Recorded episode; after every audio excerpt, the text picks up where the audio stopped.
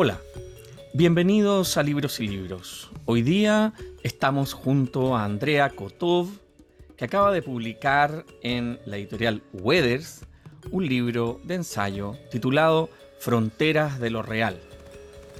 Andrea Kotov eh, estudió literatura en la Universidad de Chile y es doctora en Historia de la Medicina por la Universidad Libre de Berlín.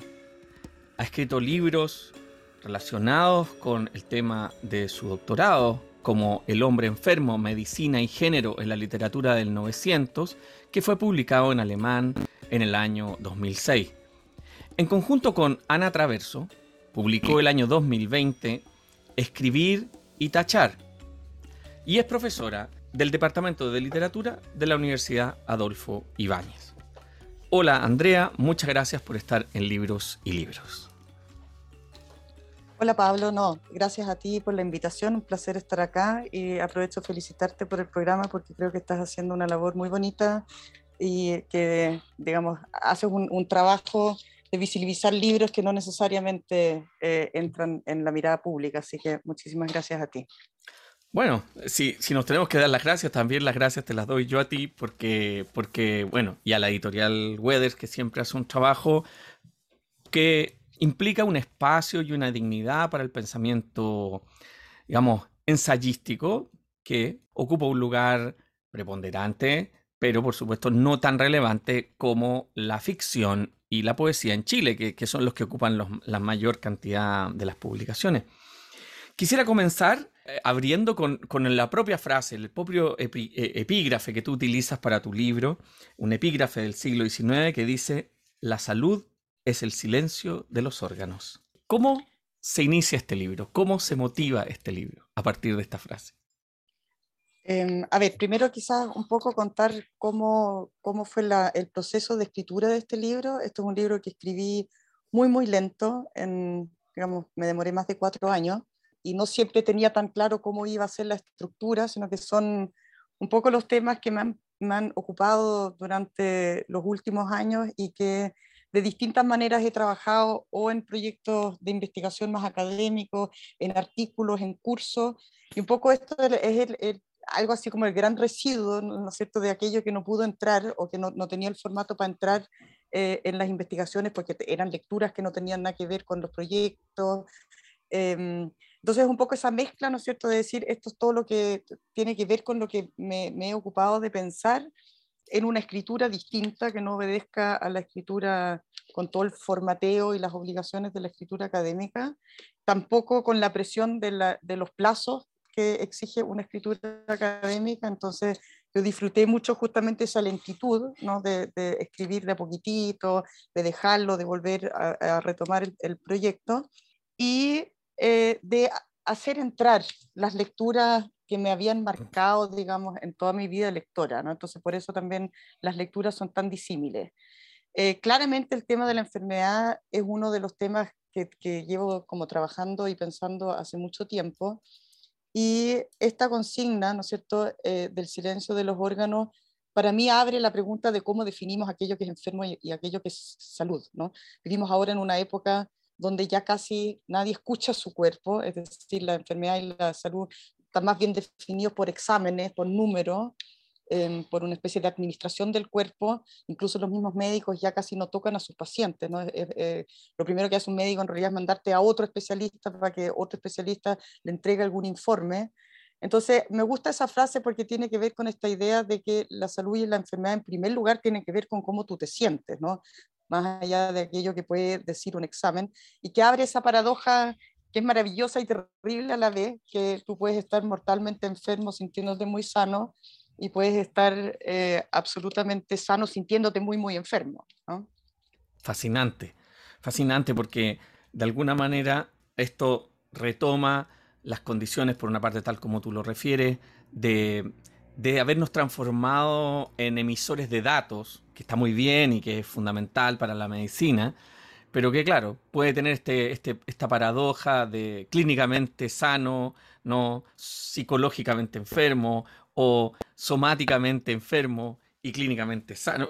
empieza como todo una, una, un, eco entre eh, la sintomatología, ¿no? y la, lo que tradicionalmente estudian los médicos que se llama semiología, ¿no? Es decir, cuáles son los signos de ese, de ese cuerpo. Ahora, esto tú lo bajaste a un contexto literario. Entonces, también ahí hay que hacer este paso para quienes van a leer el libro de eh, cómo tú estableces esta correlación entre el cuerpo en la literatura, el cuerpo, podríamos decir, en estos textos que tú utilizas, tanto teóricos como literarios, ficcionales, ¿no? Y su correlación con, con, con esto que tú llamas la correlación entre el cuerpo y el lenguaje.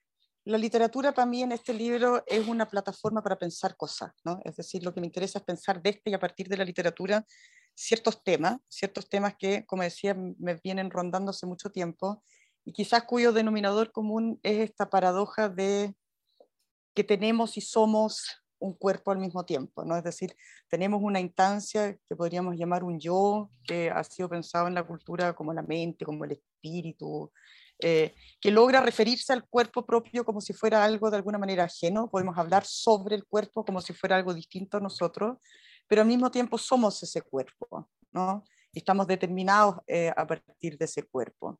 Entonces, esa paradoja de cómo pensarla, me parece fascinante pensarla desde la literatura y desde el lenguaje, porque cuando uno lee, cuando uno lee, el cuerpo de alguna manera está ausente, ¿no? Es decir, el cuerpo de quien escribe no está ahí.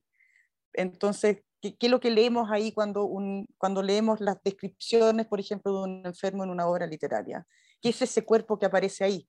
¿Cómo nos hace eco ese cuerpo en nuestro cuerpo? ¿no? El, cuerpo como esta caja de resonancia que al mismo tiempo está expulsada de la escritura de alguna forma. Eso me parece fascinante. Yo creo que eso también en, en gran medida ha sido eh, incluso pensado en la tradición moderna como una especie de salvación de la escritura, ¿no? La letra justamente como aquello que no está enturbiado por el cuerpo y que si uno empieza a rastrear los textos uno dice, bueno, pero en realidad está lleno de sombras, ¿no? El cuerpo igual deja sus huellas. Mm. un poquito esta pesquisa de, de, las huellas que va dejando el cuerpo en, en los textos y pensarlo desde, eh, desde la literatura, entendiendo un término muy amplio porque ahí yo no hago distinción entre textos efectivamente más, más teóricos, más ensayísticos o propiamente literarios. Mm. Eh, de hecho, digamos, tú misma, no, no, no quiero decir que tú lo dices así, pero a mí me quedó siempre la sensación de entre la correlación entre el caso clínico y el caso literario, por decirlo de alguna manera, ¿no? Cuestión que, por supuesto, el gran el gran aporte hecho por Freud, ¿no? En su, en su viaje hacia, la, hacia el universo, digamos, mítico griego y la recuperación de las tragedias y las figuras, más allá de si algunos puedan considerar que ese modelo psicoanalítico está superado, eh, tú lo trabajas precisamente en este desdoble, ¿no? En, que hablan, digamos, los, los libros en la literatura, de un cuerpo que no habría otra forma a la, cual hacer referencia porque no estás eh, en el ámbito puramente de lo real. Y por eso ahí está el título este de la frontera de lo real. Eh, pero, pero ¿cómo, cómo cuando, cuando alguien, digamos, quiere entender este, este proceso, eh, tú trabajaste metódicamente y vas a los textos y vuelves a la teoría. ¿Cómo vives ese, ese proceso? Este libro lo escribí además con una particularidad que, que grandes partes, digamos, los, los, escribí en una casa eh, en la playa que tienen mis papás, que en ese momento no tenía internet. Entonces escribí muchísimo de memoria, muchísimo mm. como de los ecos que habían dejado los textos en mí, que luego fui ya, digamos, de vuelta en el escritorio, fui rellenando un poco a posteriori con la cita, buscándola, a veces incluso había escrito cosas que no eran así, ¿no? Me encontraba y decía, chuta, en realidad esto lo recordaba distinto, pero creo que tiene un poco que ver con ese eco, ¿no? Y por eso se me mezclan tanto también como los textos teóricos con los literarios, porque estaba como dándole vuelta a una idea y me venían esta, estos recuerdos de, oye, me, me, recordé de este otro texto, ¿no es cierto?, de esta otra escena, de este otro personaje, y me es, la verdad, un, un proceso muy, muy fluido, ¿no? Porque creo que finalmente como lector te llaman la atención ciertas cosas, ¿no? Y, y pueden ser eh, cosas que tienen que ver o más con el estilo escritural o con las ideas que están, o con los personajes o con la trama, pero finalmente es ese, ese impacto que algo te causa el que te lleva como a aprenderte de un texto. Mm. Y a mí me pasa eso con textos tanto teóricos como literarios, como yo creo que a, todo, a todo lector, ¿no? Em, y ahí se me genera en el fondo un, una, gran, una gran fascinación por el, por el tema de la escritura ¿no? y por el tema de la, lectura. Mm. Por eso, digamos, esta tensión entre, eh, en un momento del libro, entre la verdad y lo verdadero que testimonia lo literario, por decirlo de alguna forma, ¿no? Y eso es interesante porque tal cuando tú hacías referencia al inicio sobre que uno va al médico y el médico como que ya no te quiere escuchar la historia que tú quieres contar, ¿no? Ahí yo diría, esto, el libro me recordó eso, ¿no? Como el momento que muchas veces uno vive, ¿no? De querer relatar toda una cosa contextual que tiene relación con la enfermedad, ¿no? Y entonces, de alguna manera tú recuperas ese espacio en la narración, ¿no? Algunas veces eh, ese espacio es translúcido y es fácil, pero otras veces está alterado. Y eso es una de las cosas que la literatura del siglo XX ha dado cuenta, ¿no? De, cómo el lenguaje se altera en la narración para dar cuenta de la alteración de que en el fondo tiene que ver con una sintomatología. Recuperas cosas con el Alzheimer en Silvia Moloy, ¿no? Y ahí hay, todo un desafío, ¿no es verdad? Em, claro, tú, ah, tú, hablaste del caso, ¿no es cierto?, eh, en, un poco hace un par de minutos atrás. Eh, yo creo que ahí hay una cosa fascinante en el sentido de cómo el caso, y eso es verdad, para mí es el caso clínico, es el caso psicoanalítico, es el caso literario, hay un, un vaiveneo entre lo particular y algo que trasciende esa particularidad. ¿no? Eso, para tener un caso, de alguna manera, ese, ese caso tiene que tener algo ejemplar, que yo creo que ocurre un poquito con cuando uno lee una obra. Uno se fascina con una obra por, un destino particular de un protagonista, por ejemplo, y por las características particulares de ese, de ese protagonista, pero hay algo de esa historia que te, que te hace sentido, ¿no? Te hace sentido para ver otras cosas más allá de eso particular. Yo creo que eso es lo que opera un poco en el psicoanálisis, ¿no? Por eso los, los analistas hablan de sus casos, están hablando de casos particulares, particular que puede servirle al otro, ¿no? Para entender otros casos, ¿no? Em, entonces, yo creo que esa, esa, esa idea del caso, ¿no? Y lo vinculo con lo que tú decías con, con una cierta opacidad, una opacidad de, del sujeto en la relación consigo misma, en, en la relación con el lenguaje, ¿no? Eh, pero que es trabajar desde y a partir de esa opacidad, ¿no? Mm. Digamos, no la podemos superar, no vamos a poder transparentar esas relaciones, eh, pero de alguna forma le damos vuelta, ¿no? Y, nadamos en esa opacidad con algún tipo de ilusión de que, de que algo de eso se clarifique, aunque sea por momentos. Yo creo que mm. eso también forma un poco parte de la, de la, de la experiencia con la literatura, ¿no? O sea, uno diría que la, te enseña algo la literatura, me cuesta contestarlo, digamos, afirmativamente si uno no quiere adherir a un concepto muy pedagógico de la literatura, pero claramente uno siente que algo le pasa a uno mientras más lee y lee, ¿no? Eh, bueno, veré los fantasmas de otra forma, podré mirar las cosas desde otro lado, entenderé que hay muchas perspectivas, ¿no es cierto? Entiendo las complejidades, no las puedo resolver, pero de alguna manera me hago más consciente de ellas. Ahí uno, uno podría decir, eh, mientras leía el libro, esta, esta salud que, solemos además pensar en, en, en, compartimentos, ¿no? Como la salud mental, ¿no? Y la salud emocional o la salud física, lo somático y lo psíquico, ¿no? Y, bueno, necesitamos estos compartimentos porque ha sido la manera en que hemos podido explicarlo. Y aquí quiero también dar un salto porque tú en el ensayo no, no precisamente eh, conduces al lector hasta, hasta toda esa, esa historia que tú conoces y que se entiende que tú sabes y que se, que se asume que tú sabes porque lo haces con mucha, con mucha, ¿cómo decirlo? Sinceridad, pero al mismo tiempo sin complicar la lectura al lector, ¿no? Y en eso me gustaría, ya que estamos conversando, preguntarte por ese proceso histórico de la condición, por ejemplo, del paciente, o el proceso histórico de la condición propia de, la noción de salud, ¿no? Que, me imagino que en todos los estudios que tú has realizado de la historia de la medicina em, eh, podrías identificar. Yo creo que es siempre bueno em, eh, volver a la importancia que tuvo para la historia de la medicina el concepto griego de la salud y todo lo que tiene que ver con la patología humoral griega, ¿no? Esta, este pensar que el cuerpo está atravesado por cuatro humores y que eh, el equilibrio de esos cuatro humores son los que producen la salud y si hay un desequilibrio en, ese, en esos humores se produce la enfermedad, ¿no? que es la bilis negra, la bilis amarilla, flema y la sangre. Pero, y ahí eso es fascinante pensarlo, ¿no es cierto? Ya estos cuatro humores estaban asociados a cuatro temperamentos y muy rápidamente los griegos mismos empezaron a enredar cuando algo es enfermo o cuando puede ser una inclinación o cuando puede ser un momento de tu vida, ¿no? Porque como estaban asociadas también las cuatro estaciones del año, entonces, bueno, parece que en, otoño, en, la edad madura, el hombre tiende más a la melancolía. ¿Es eso, está enfermo o es una especie de natural inclinación en ciertos momentos de la vida, ¿no? Y esa pregunta, ¿cuándo es que algo se convierte en patológico o cuándo puede ser eh, una inclinación, una característica. Eh, eso lo encuentro fascinante porque creo que eso hasta hoy día, digamos, no lo tenemos muy resuelto. ¿no? Y ese modelo de la patología moral fue un modelo que yo diría hasta el Renacimiento, hasta en el fondo el descubrimiento de la anatomía, dominó mucho las ideas sobre salud y enfermedad y el vínculo entre, entre la medicina y algo así como una filosofía natural.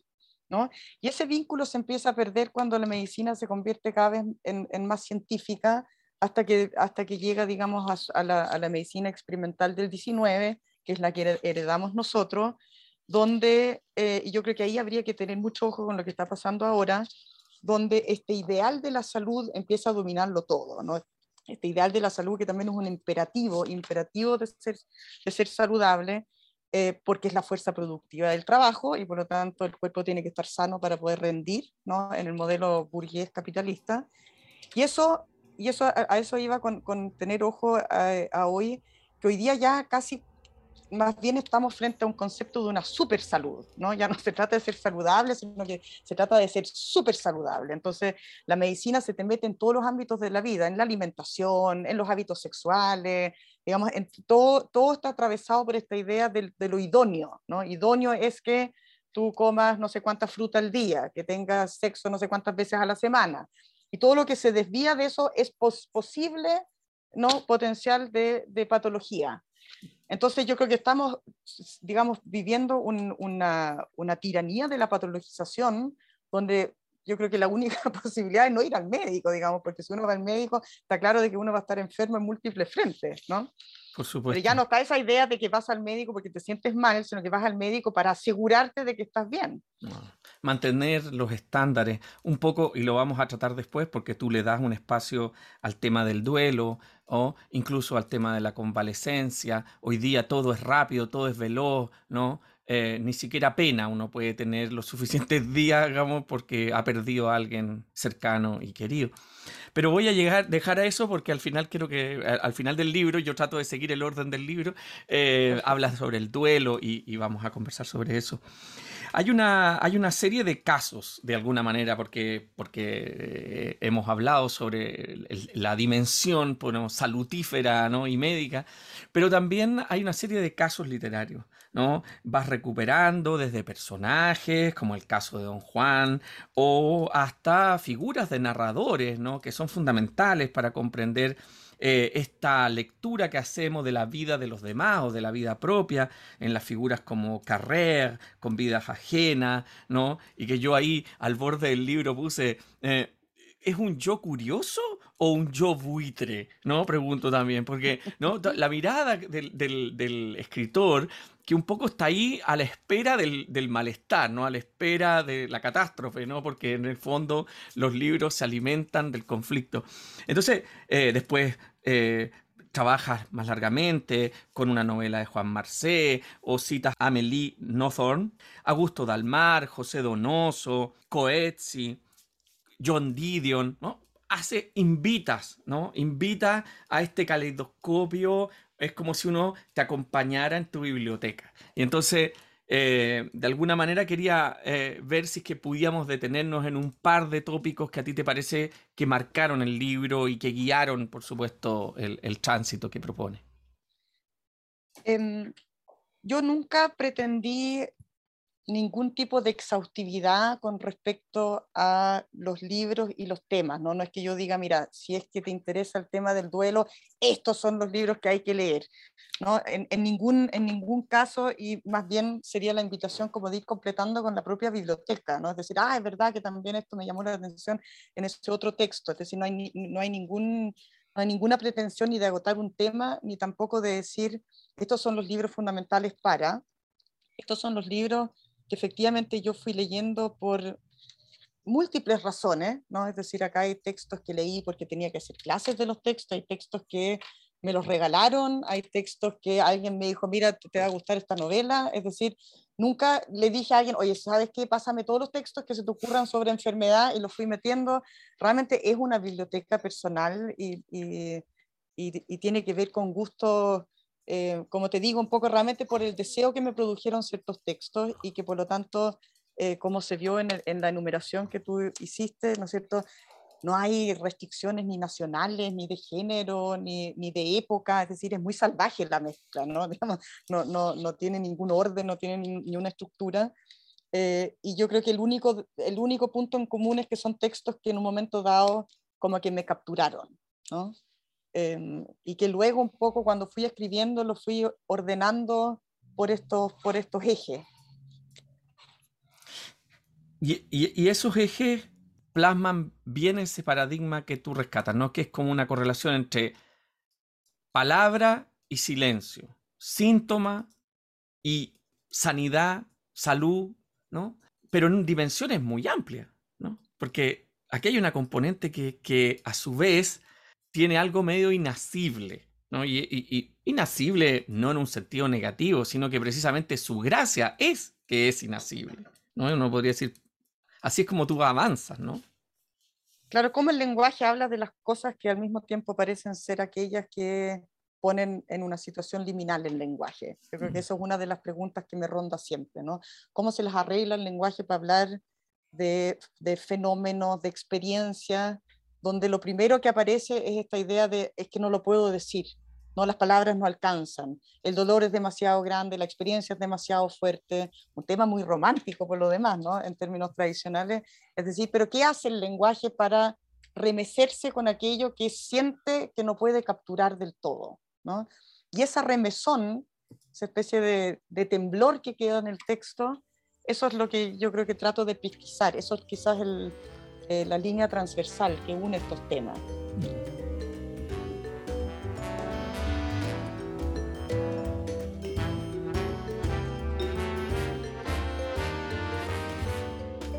Dante lo dice al comienzo del paraíso, precisamente, ¿no? No, no, esto no, no tengo palabras para decirlo y después se manda mil versos, ¿no? Eso, esa es una de las paradojas también de esta, de esta inefabilidad ¿no? de la cual tú haces referencia.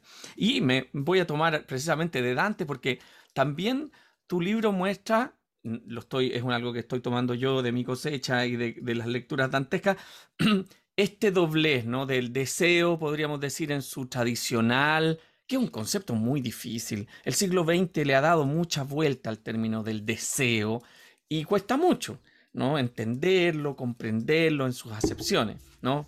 ¿Por qué pienso en Dante? Porque Dante hace una, un vínculo del desiderare, ¿no? Como, eh, con la, la, raíz que la palabra sidera, ¿no? Significa estrella, desiderar es desear las estrellas, bueno, cosas maravillosas de Dante. Pero nosotros en general la alusión a deseo es la otra acepción, es la de esta especie de eh, relación con el ocio, relación con el vacío, relación con el desear, el querer. ¿no? Entonces, no respecto de las estrellas como en, Dante.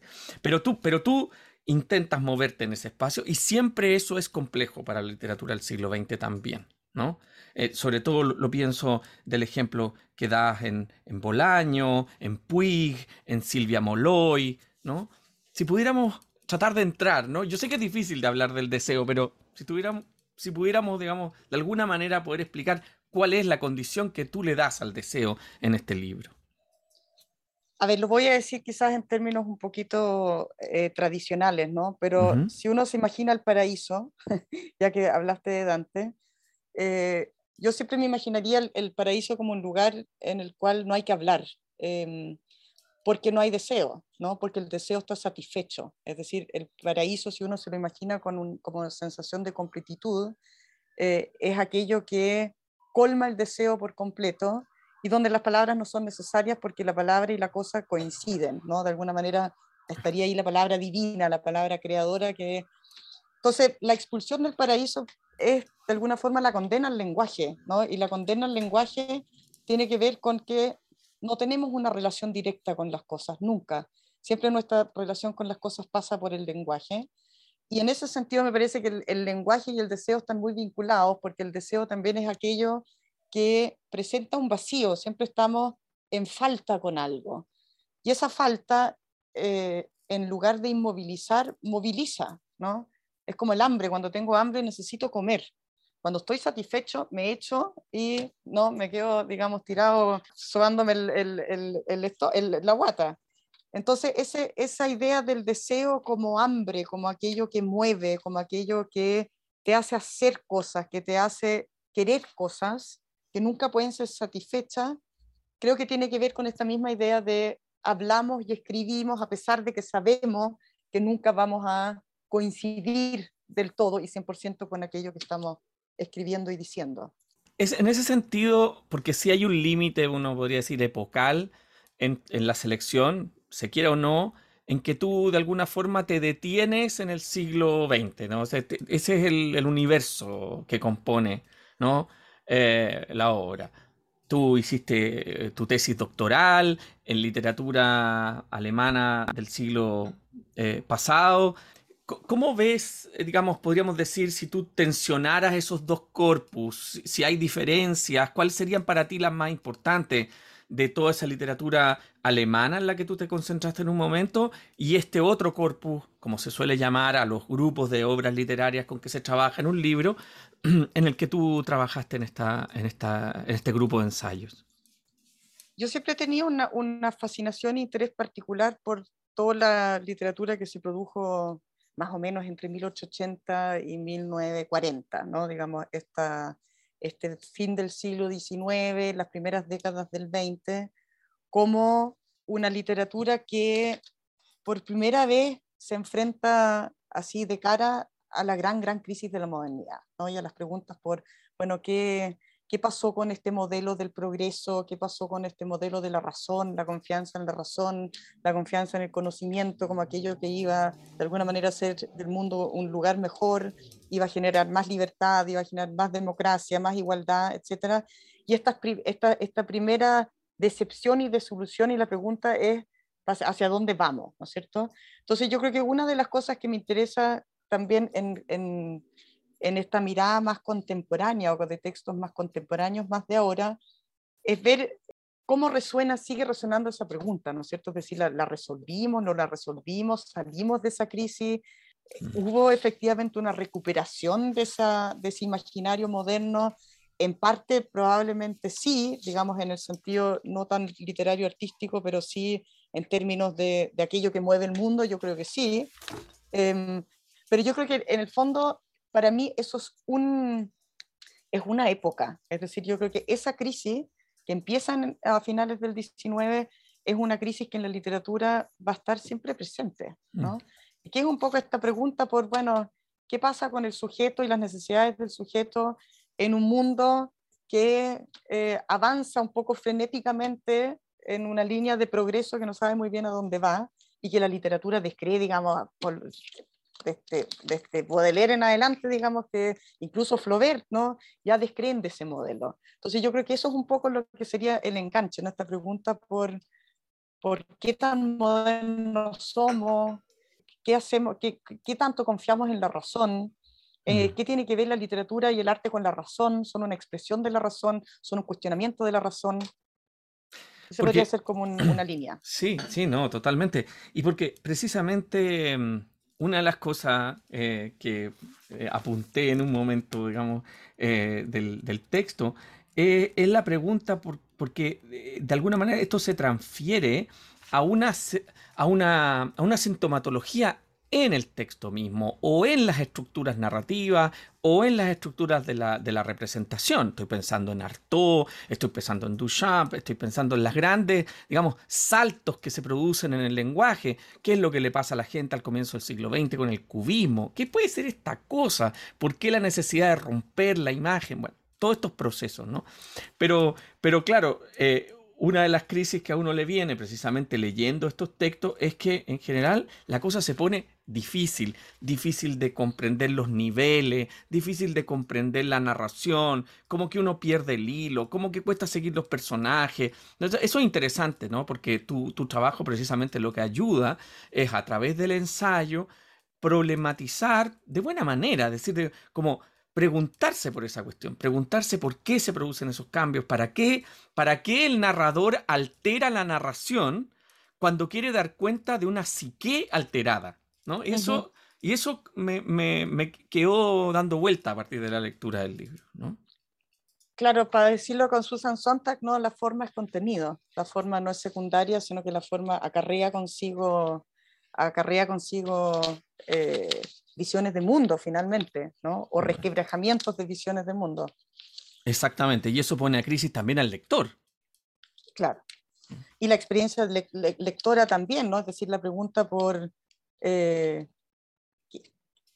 ¿qué me está pasando a mí con esta lectura? ¿no? ¿Cómo me remece eso? Incluso pasando por experiencias de aburrimiento, de ganas de tirar el libro, ¿no? Es decir, en realidad me es muy difícil, mm. eh, que lata seguir. Bueno, que es lo que pasa con el Ulises de Joyce y con muchos libros, digamos, que son como grandes portentos, faros del siglo XX, y que cuando uno trata de ir a leerlo, uno dice, Dios mío santo, este, este, tipo me está pidiendo mucho más que leer. Claro.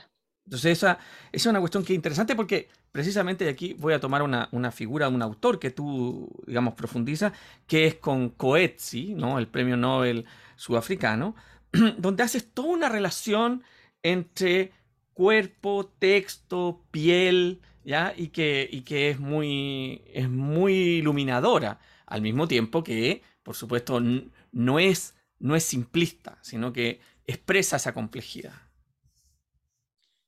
A mí, me, me, me resulta a veces incluso un poco incómodo de leer porque eh, me gusta muchísimo, ¿ah? pero, eh, y no lo encuentro difícil de leer, pero lo encuentro difícil de asumir en términos morales, ¿no? Es decir, de repente te plantea problemas éticos o problemas morales que no reciben una resolución en el texto y que te quedan como rebotando a ti, ¿no? Mm.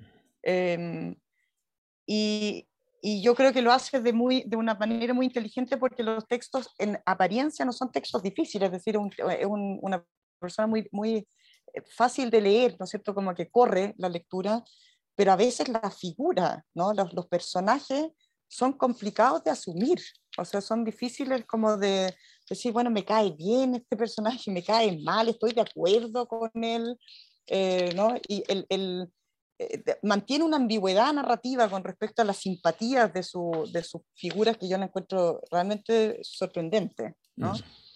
Y, no es que te caigan mal, sino que justamente es ese juego además, es, muy, buena la asociación que hace porque esa, esa noción de simpatía, tú sabes mejor que yo esto, viene de ese patos, ¿no? De, es decir, de, del modelo precisamente griego, de, de las pasiones, ¿no? Pathos, pasión, patético, y de dónde viene simpatía, antipatía, y la cosa más maravillosa que a mí me encanta de, la expresión en español, por lo menos, de me cae mal o me cae bien, lo que hace mm. alusión a la ingesta, lo que hace alusión como si uno se comiera algo que le cae mal al estómago, pero uno se está refiriendo a una persona, ¿no? Y, en ese sentido, eh, recuperas una figura, digamos, también compleja y también que nos enfrenta como a los nuevos límites, podríamos decir, del siglo XX, que es Joan Didion, ¿no? Cuando eh, trabajas el tema del duelo en, esta, serie de ensayos. ¿ah? Esto es importante recordar a las personas que nos escuchan, que esto no es que hablemos de un solo ensayo, sino que el libro está compuesto de varios ensayos, por lo tanto, así es como van apareciendo los distintos temas, en el mejor sentido de la palabra. Entonces, con Joan Didion abres el, concepto, por decirlo de alguna manera, del duelo como una fase también de la enfermedad, de la salud, de la correlación de estos discursos, de esta verdadera frontera del, cuerpo y la palabra. Em, yo encuentro que ese libro de la Didion, ¿no es cierto? Y, se los recomiendo a todos, es una lectura realmente maravillosa, El año del pensamiento mágico, que es un libro que Didion escribe una vez que muere su marido, que además muere ya de viejo, digamos, de un ataque al corazón, es decir, acá no hay un drama, una tragedia, ¿no es cierto?, que probablemente hace más difícil incluso vivir el propio duelo, porque, eh, bueno, se muere una persona mayor y se asume como algo que hay que superar, ¿no es cierto? Hay que, eh, hay que vivir con eso porque es algo predecible. Y, describe muy lindo cómo em, ella empieza a actuar de forma irracional, ¿no? Es decir, por ejemplo, da la ropa de él, pero no, no es capaz de regalar los zapatos porque dice, bueno, pero que, que si vuelve él, ¿cómo va a andar a pie pelado? ¿no? Eh, y sabe que eso es irracional. Por eso también de nuevo esta cosa de la razón, estos son cosas, son dolores, eh, que por supuesto que ella cuando escribe el libro los racionaliza en la medida en que le, le pone un lenguaje, pero mira muy bien esos momentos donde la razón se ve como doblegada por, por la experiencia, ¿no? Y es un libro muy lindo, encuentro que describe muy bien, ¿no es cierto?, qué es lo que significa perder a alguien y perder a su compañero de vida eh, y cómo arreglarse con ese vacío. O cómo ese vacío, ¿no es cierto?, eso también es, es impresionante. El vacío es lo que copa todo, ¿no? Cómo un vacío se convierte en aquello que llena todo. Mm que es la experiencia de la pérdida. No está la persona, pero está más que nunca. Y, el juego, ¿no? Entre una cuestión que por supuesto esto ya está en Homero y, está, que es como la lógica. Si es viejo, bueno, corresponde y lo enterramos los que somos más jóvenes, pero si es joven, ¿no? Se quiebra la lógica, ¿no? No es normal, como dice el eh, Príamo, ¿no? El padre, el padre de Héctor. No es normal que un padre entierre a su hijo, ¿no? Estas son cuestiones que eh, tú tratas de manera, digamos, con este, con este juego de a cada, a cada idea, un autor, una novela, después pasa a Siri Husband, ¿no? Como, como una forma para poder decir otras cosas.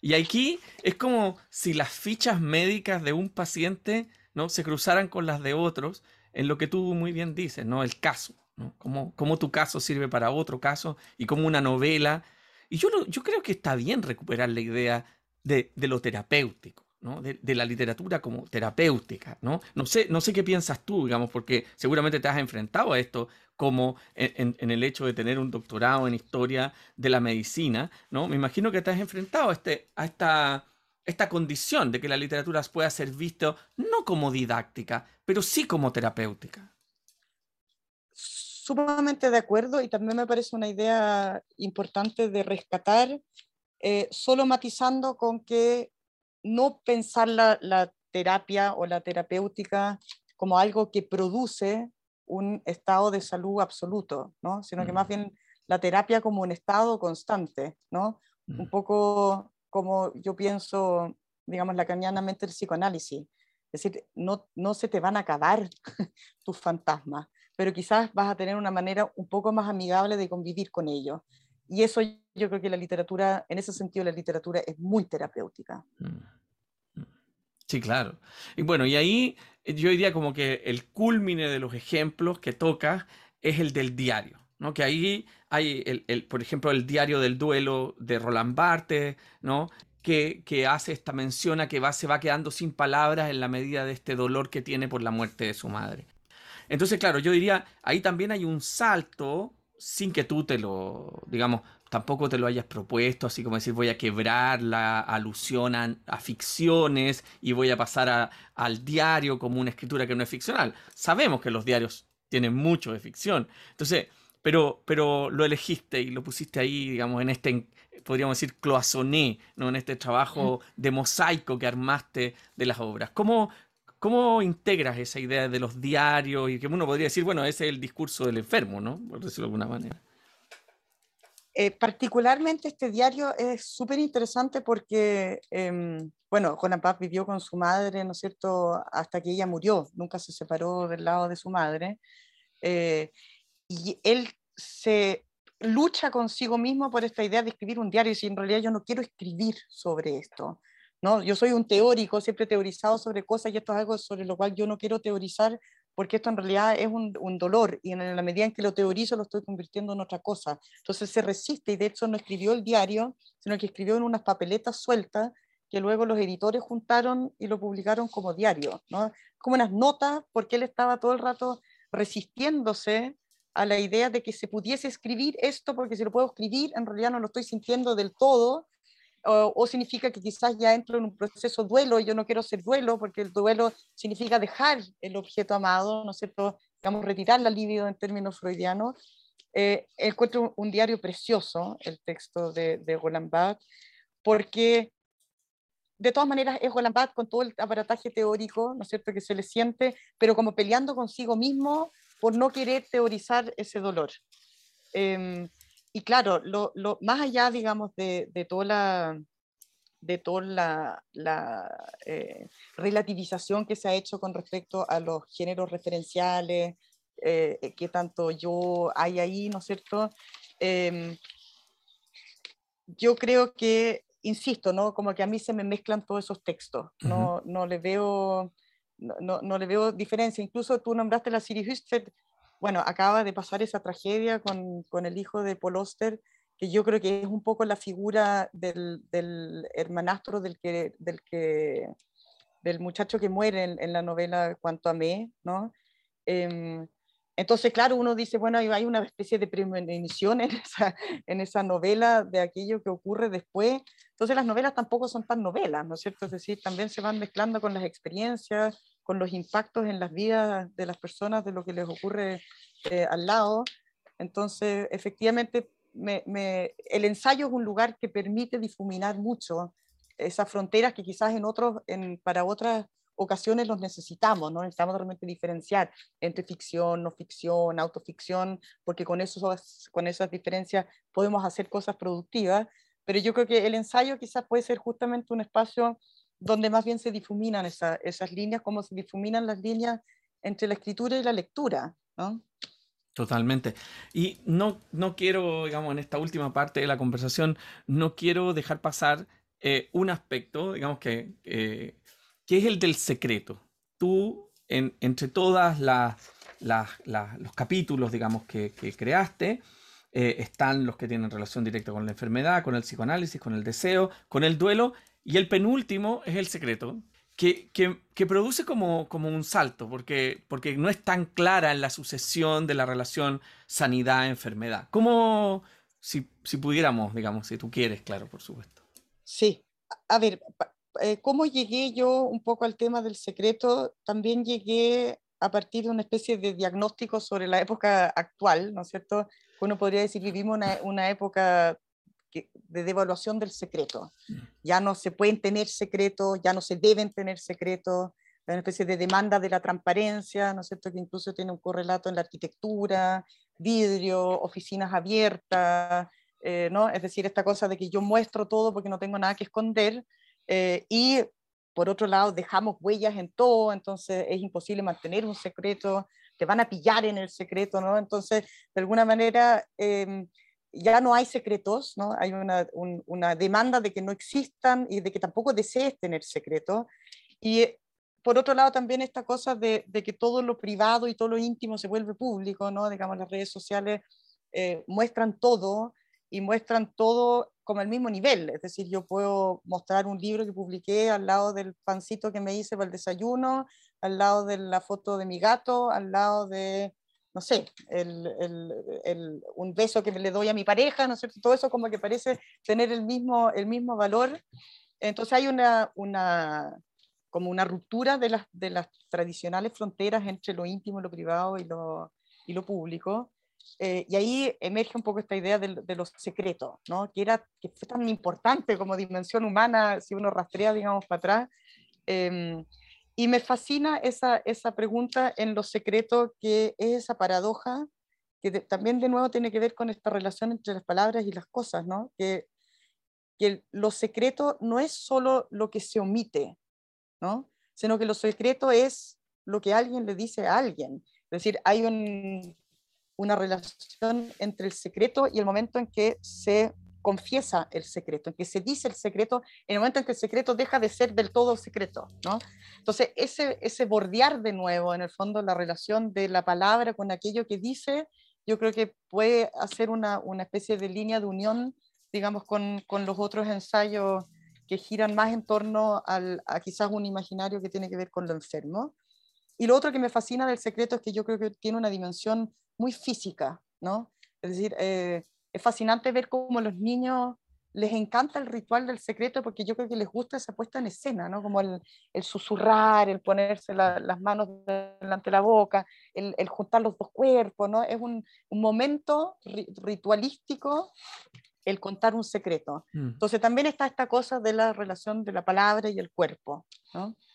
Y en el caso de la medicina, del secreto profesional, de tus datos que son secretos, al mismo tiempo, digamos, de todo, de toda la semiología, digamos, arcaica que uno podría decir, eh, que precisamente hablaba de la mancha, de, los signos, ¿no? De que se te cae el pelo, si se te cae el pelo, si, si, si no se te cae el pelo, si tienes una mancha, esa mancha implica suciedad, eh, o, bueno, y toda la relación con, bueno, algo que se vivió en, una pandemia anterior a esta, como fue el SIDA, ¿no? Respecto de las manchas del Kaposi, ¿no? Y, bueno, y, cómo eso podríamos decir también eh, se contrapone a, esta otra pandemia, que es una pandemia más aérea, más aerosólica, más atómica, podríamos decir, pero que también, de nuevo, el toser, el carraspear, eh, el estar congestionado, ya son signos suficientes como para retirarse, ¿no? Y, y es algo que, que, que, tu libro, digamos, no trabaja en particular, pero que a mí me parece que está rondando todo esto, que es el contagio también, ¿no? Y el contagio también tiene una dimensión lingüística, ¿no? Es decir, las palabras son contagiosas. Mm. Eh, eh, las palabras contagian es un poco la idea incluso eh, greco-latina de la, de la, fama, ¿no? Es decir, mm. de, estas palabras que van y corren y difaman, ¿no? Mm, mm. Eh, tener mala fama, eso tiene que ver con estas palabras que, que se contagian, ¿no? Y que, eh, ensombrecen la mirada sobre alguien. Exacto. Entonces, claro, el, el, el, contagio como algo que se mueve en un nivel, bueno, el virus mismo es un, un un modelo para pensar el lenguaje, ¿no? Digamos, Deleuze piensa un poco la, la escritura como un proceso viral, ¿no? que se retira en el fondo un sujeto escritural, sino que hay algo del contagio que ocurre entre las palabras y con las palabras y las cadenas significantes. Totalmente. Bueno, Andrea, te quiero agradecer muchísimo esta conversación, este viaje que por supuesto invita a, a los lectores a comprar este libro, Fronteras de lo Real, de Andrea Kotov en Wedes. Muchas gracias por haber estado en Libros y Libros. Muchas, muchas gracias a ti, Pablo. Gracias por habernos escuchado en este nuevo episodio de Libros y Libros. Soy Pablo Quiminato. Será hasta una nueva oportunidad. Gracias.